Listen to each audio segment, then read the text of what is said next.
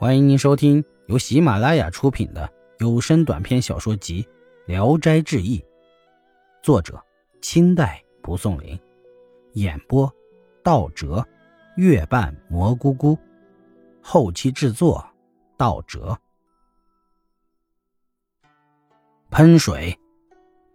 莱阳有个叫宋玉书的先生，当布曹官的时候，租赁了一套宅院，很是荒凉。有一天夜里，两个丫鬟侍奉着宋先生的母亲睡在正屋，听到院里有噗噗的声音，就像裁缝向衣服上喷水一样。宋母催促丫鬟起来，叫他们把窗纸捅破个小孔，偷偷的往外看看。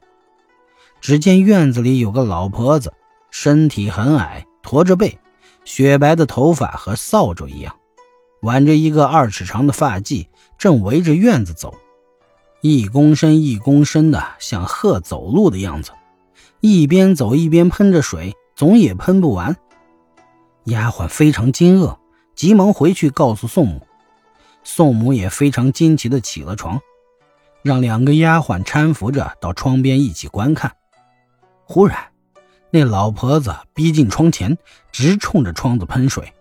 水柱冲破窗纸溅了进来，三个人一起倒在地上，而其他家人们都不知道。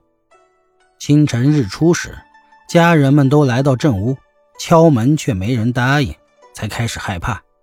撬开门进到屋里，见宋母和两个丫鬟都死在地上，摸一摸，发现其中一个丫鬟还有体温，随即扶她起来用水灌，不多时醒了过来。说出了见到的情形。宋先生闻讯而来，悲愤的要死，细问了丫鬟那老婆子隐没的地方，便命家人们在那个地方往下挖。挖到三尺多深时，渐渐的露出了白发。继续往下挖，随即露出了一个囫囵尸首，和丫鬟看见的完全一样，脸面丰满，如同活人。宋先生命家人砸他。砸烂骨肉后，发现皮肉内全部都是清水。阴虎神，郡城东岳庙在南角，庙的大门两边有神像，身高一丈多，面目狰狞可怕，人们称他阴虎神。这个庙里住着一个道士，姓任，他每天鸡叫时就起来烧香念经。这天，有个小偷预先藏在走廊里，等道士起来去烧香后，他就进入道士的寝室，到处搜找财物。怎奈这道士很穷，屋里没有什么好东西可偷。小偷找了一遍，只在草垫子底下找到三百钱，就掖在腰里，拔开门栓逃了出去，准备爬上千佛山。向南跑了多时，才到了千佛山下。正走间，遇到一个巨人，正从山上走下来，左胳膊上站着个苍鹰，正好与小偷走了个对面。小偷走近一看，这巨人面如青铜色，模模糊糊的，好像庙里面常见过的神像一样。小偷大为害怕呀，蹲在地上直打颤。大神责备他说：“你偷了钱，要往哪里去？”小偷更加害怕，不住的磕头。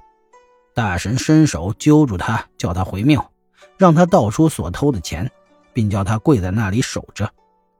道士念完经，回头一看，大吃一惊。小偷自己清清楚楚的说了是怎么回事。道士收起钱来，打发那小偷走了。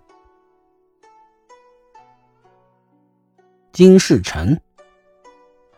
金世臣是常山县人，平时行为不检点，忽然出家做了个行脚和尚，样子疯疯癫癫的，专爱吃脏东西，吃起来像吃美味佳肴一样。有狗和羊在前面屙了屎，他就跑过去爬在地上津津有味的吃掉，还自称是佛。那些愚蠢的百姓妇人。惊异他的行为与众不同，自愿拜他为师的人成千上万。金世臣呵斥他们，让他们吃屎，没有一个敢违抗的。他给自己盖了座宫殿，花了数不清的钱，都是人们自愿捐献的。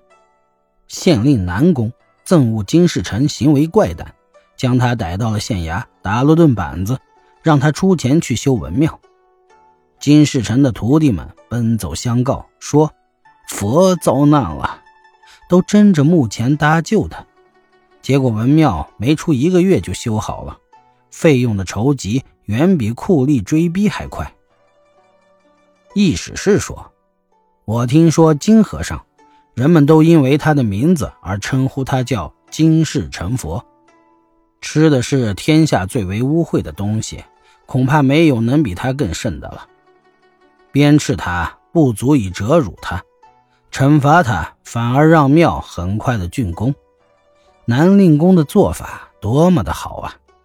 但是文庙坍塌了，竟然去请妖僧来出资兴建修缮，这真是士大夫的羞耻啊！本集演播到此结束，谢谢大家的收听。喜欢请点赞、评论、订阅一下。